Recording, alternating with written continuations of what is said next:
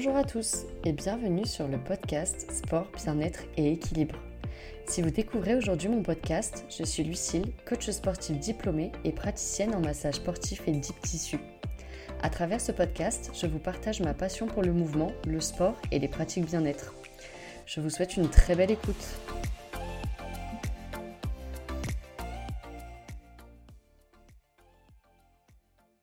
Bonjour à tous, j'espère que vous allez bien, que vous avez passé un bon week-end. On se retrouve en ce début de semaine pour un nouvel épisode de podcast. Et dans cet épisode, on se retrouve pour parler de l'impact du cycle menstruel sur les performances sportives. C'est un thème euh, qui fait un petit peu lien avec celui qui est sorti il y a trois semaines sur le fait de lâcher prise sur son image corporelle. Je trouvais ça assez intéressant, c'était un thème que j'avais envie d'aborder depuis un petit moment et je m'étais pas, j'avais pas pris trop le temps de le préparer. Et là, l'idée, euh, pour le coup, il me fallait un petit peu de préparation. Donc le voici. J'espère qu'il vous plaira. Le but, c'est vraiment d'aborder et d'éclaircir le cycle menstruel, d'expliquer un petit peu ce que c'est. Euh, avec tout ce qui va être variation d'hormones. Euh, vous parlez un petit peu des études qui sont sorties, s'il y en a eu, notamment sur le fait de savoir est-ce que c'est bien de s'entraîner quand on a euh, ces règles, est-ce que c'est mieux de s'arrêter, est-ce qu'il y a des risques de blessures, enfin voilà, un petit peu faire le tour de la question. Donc j'espère que l'épisode vous plaira, je vais essayer de faire quelque chose de le plus complet possible. Comme d'habitude, avant de démarrer l'épisode, un grand merci à toutes les personnes qui écoutent tous les épisodes euh, et qui me font des retours régulièrement. Je sais que je vous croise pas mal, que vous m'envoyez euh, un petit peu des messages. Merci beaucoup à toutes les personnes qui sont fidèles sur le podcast, qui se sont abonnées, qui ont laissé une note. N'oublie pas, si jamais cet épisode te plaît, que tu l'as trouvé hyper intéressant, enfin hyper intéressant peut-être pas, mais si tu l'as trouvé intéressant, à le partager sur les réseaux sociaux, euh, notamment en story, en me taguant, euh, et en laissant une petite note sur la plateforme d'écoute sur laquelle tu es, que ce soit Apple ou euh, Spotify. C'est les deux seules plateformes qui permettent de le faire, et c'est la seule manière de soutenir mon travail au quotidien. Donc je te remercie si tu prends le temps de le faire à la fin de l'épisode, et sur ce, on est parti pour démarrer, on va commencer par expliquer ce qu'est le cycle menstruel. Un cycle menstruel, il commence au premier jour des règles et il se termine la veille des règles suivantes. Il y a une moyenne environ de 28 jours, donc après ça, ça va vraiment dépendre des femmes, euh, ça peut aussi dépendre des périodes de la vie, on le verra un petit peu après, parce qu'il y a des facteurs qui peuvent influencer ce cycle. Mais il a une moyenne environ de 28 jours et il peut varier entre 22 et 34, ça, ça, ça dépend vraiment des femmes. En dessous de 21, on va considérer qu'on a un cycle court et au-delà de 35 jours, on dit qu'on a plutôt un cycle long. Euh, dans ce cycle, on peut différencier et on peut détailler plusieurs phases que je vais vous expliquer là maintenant, mais c'était vraiment pour poser un petit peu euh, les bases et expliquer ce que c'est. Le cycle menstruel, si on devait vraiment le résumer, il est contrôlé par un enchaînement de libération d'hormones qui sont sécrétées par les ovaires et euh, qui sont aussi contrôlés par deux structures du cerveau, l'hypophyse et l'hypothalamus. Euh, je vais essayer de pas trop rentrer dans des détails trop complexes pour que je perde personne, si j'en ai pas déjà perdu. euh, J'essaierai peut-être de vous glisser un lien dans la description de l'épisode pour que vous puissiez voir à quoi ça correspond si ça vous intrigue et que vous avez envie d'en savoir plus. Et je vous mettrai aussi des petits liens si vous avez envie d'approfondir le, sujet. Euh, chose étant dite, dans ce cycle menstruel, on va pouvoir distinguer plusieurs phases que je vais vous détailler maintenant. Dans un premier temps, on va pouvoir distinguer la phase folliculaire, qui est, une phase qui démarre le premier jour des règles et qui se termine environ au 14e jour du cycle, qui va être l'ovulation. Donc si on est sur à peu près un cycle de 28 jours, l'ovulation, qui est la deuxième phase, va se produire euh, à peu près au milieu du cycle.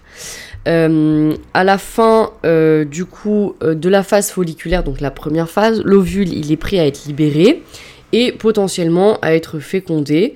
Il met à peu près environ 24 heures à atteindre les trompes de Fallope et où il peut être fécondé pour une grossesse et s'il n'y a pas de grossesse, il est détruit.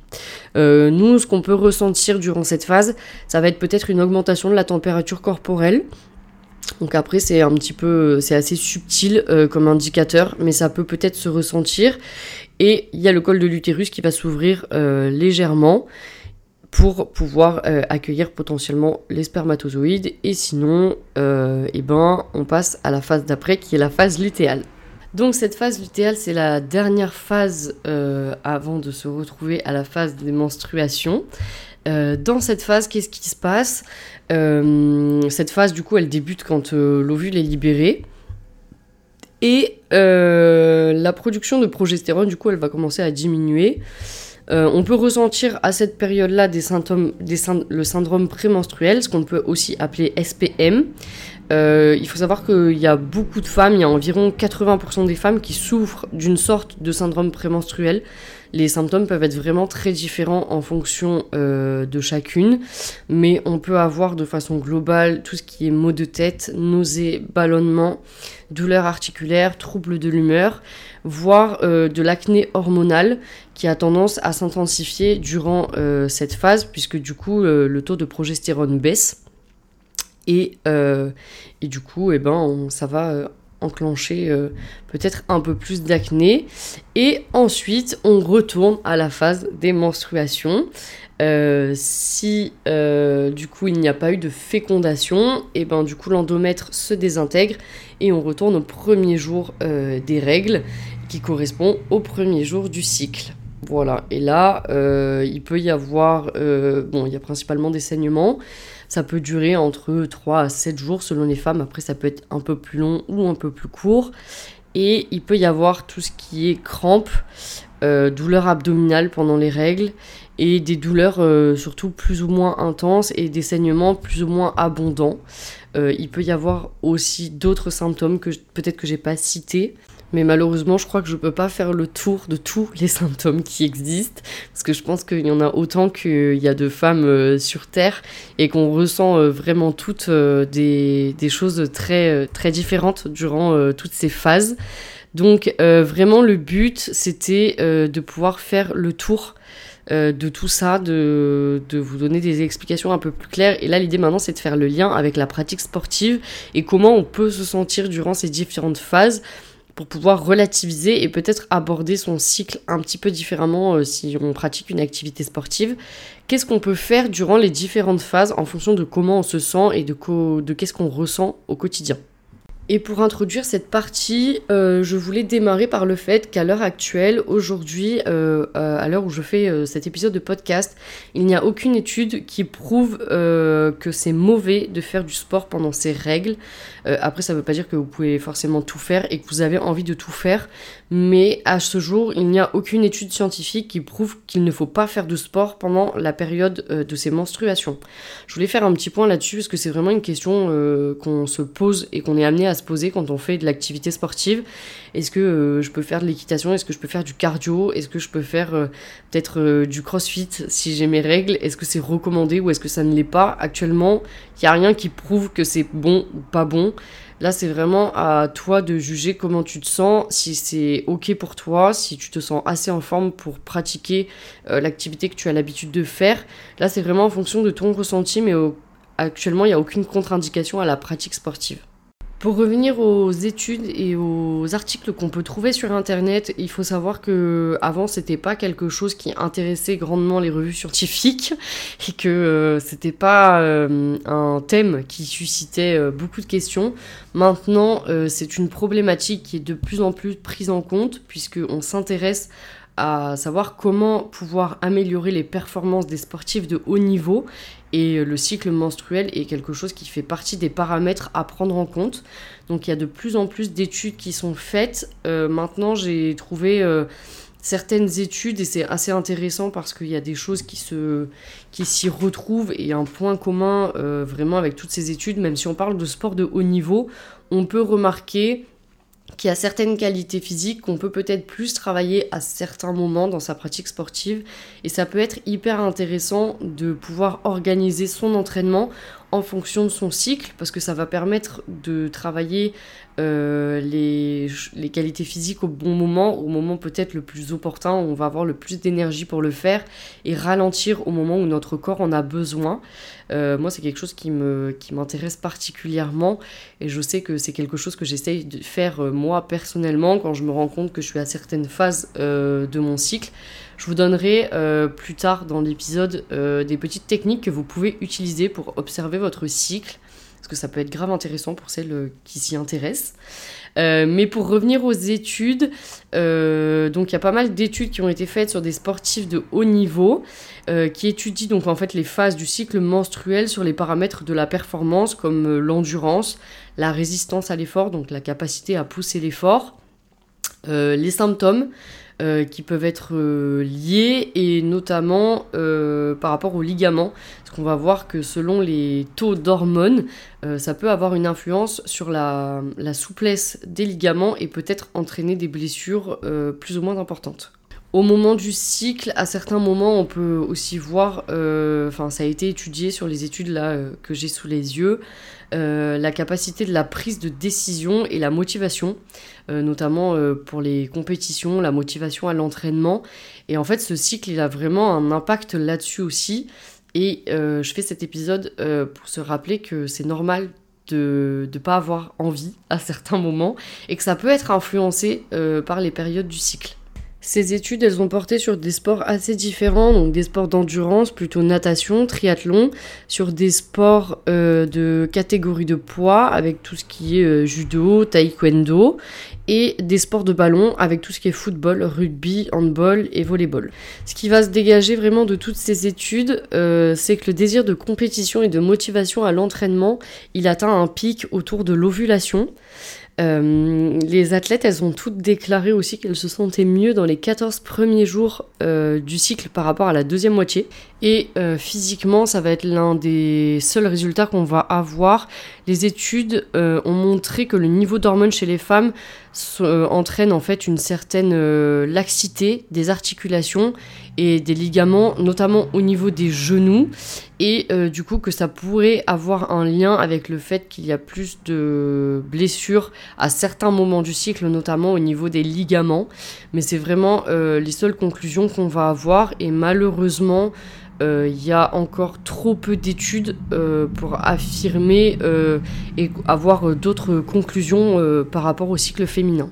La conclusion de cette brève présentation par rapport à toutes ces études, c'est que c'est normal de se sentir différente sur toutes les phases de son cycle et que ça peut être très intéressant euh, pour toi de le noter et de d'essayer d'observer un petit peu ce qui se passe chez toi et dans ton corps et comment tu te sens au niveau de ton humeur, de ta motivation pour pouvoir adapter au mieux euh, tes, tes différentes phases d'entraînement, même si on parle pas forcément d'atteindre un objectif sportif particulier mais ça peut t'aider aussi à garder cette régularité euh, euh, et, du coup cette motivation sur le long terme dans ta pratique. Par rapport à ça, du coup, ce que tu peux faire si tu as un agenda ou euh, quelque chose incarné que tu utilises, c'est noter déjà ton premier jour de règles. Euh, donc ça peut te permettre déjà d'avoir une indication et après d'essayer de noter un petit peu tous les symptômes que tu peux avoir, euh, comment tu te sens par exemple pendant tes règles. Est-ce que tu sens que tu as vraiment besoin de prendre du temps pour toi, euh, de t'isoler peut-être un peu, de prendre du temps pour te reposer et recharger les batteries? Et à ce moment-là, tu peux peut-être partir sur des pratiques style yin yoga ou yoga doux.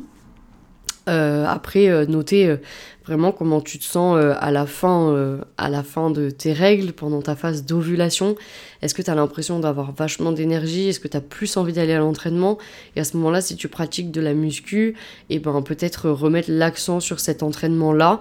Euh, le tout, en fait, c'est vraiment que tu puisses noter et euh, faire en sorte de pouvoir adapter ton entraînement en fonction de ces différentes phases et pas se pousser à faire des choses qu'on n'a peut-être pas forcément envie et dont le corps n'est peut-être pas forcément capable.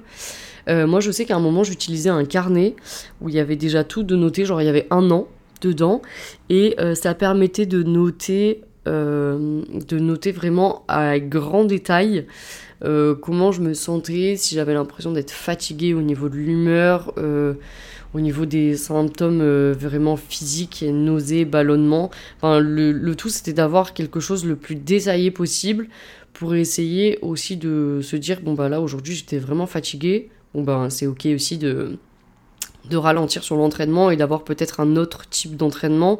Et, euh, et, le fait de prendre en compte tous ces caractéristiques et euh, ces petits détails ben, vont peut-être te permettre, du fait de mieux adapter, de pouvoir maintenir aussi ton activité et pas te dire bon bah voilà j'étais crevé je l'ai pas fait et du coup de te flageller un peu avec euh, le fait de pas l'avoir fait et au final te démotiver alors qu'en vrai si tu prends en compte ton cycle et que tu suis simplement ton cycle ça peut te permettre euh, de garder peut-être un peu plus la motivation sur le long terme. Après, euh, si tu ne notes pas sur un carnet, il existe aussi des, applications. Moi, je sais que j'utilise un peu moins euh, les applications parce que ça me parle un peu moins et je préfère le papier, mais je sais que il y a des y a, y a beaucoup d'applications sur les téléphones qui permettent de faciliter un petit peu le suivi. Euh, et qui peuvent aussi peut-être te mettre des rappels euh, pour que tu puisses rentrer toutes ces indications dedans. Et peut-être que pour toi aussi c'est plus simple en termes d'organisation. Mais bon, enfin en soi, il y a plein de manières différentes de pouvoir le noter.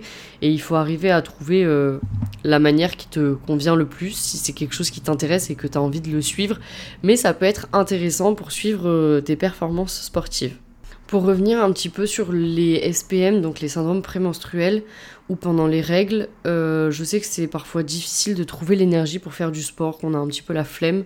En vrai, qu'on se mettrait bien dans son lit avec euh, un livre, un plaid et euh, tranquille, sans bruit et rien autour.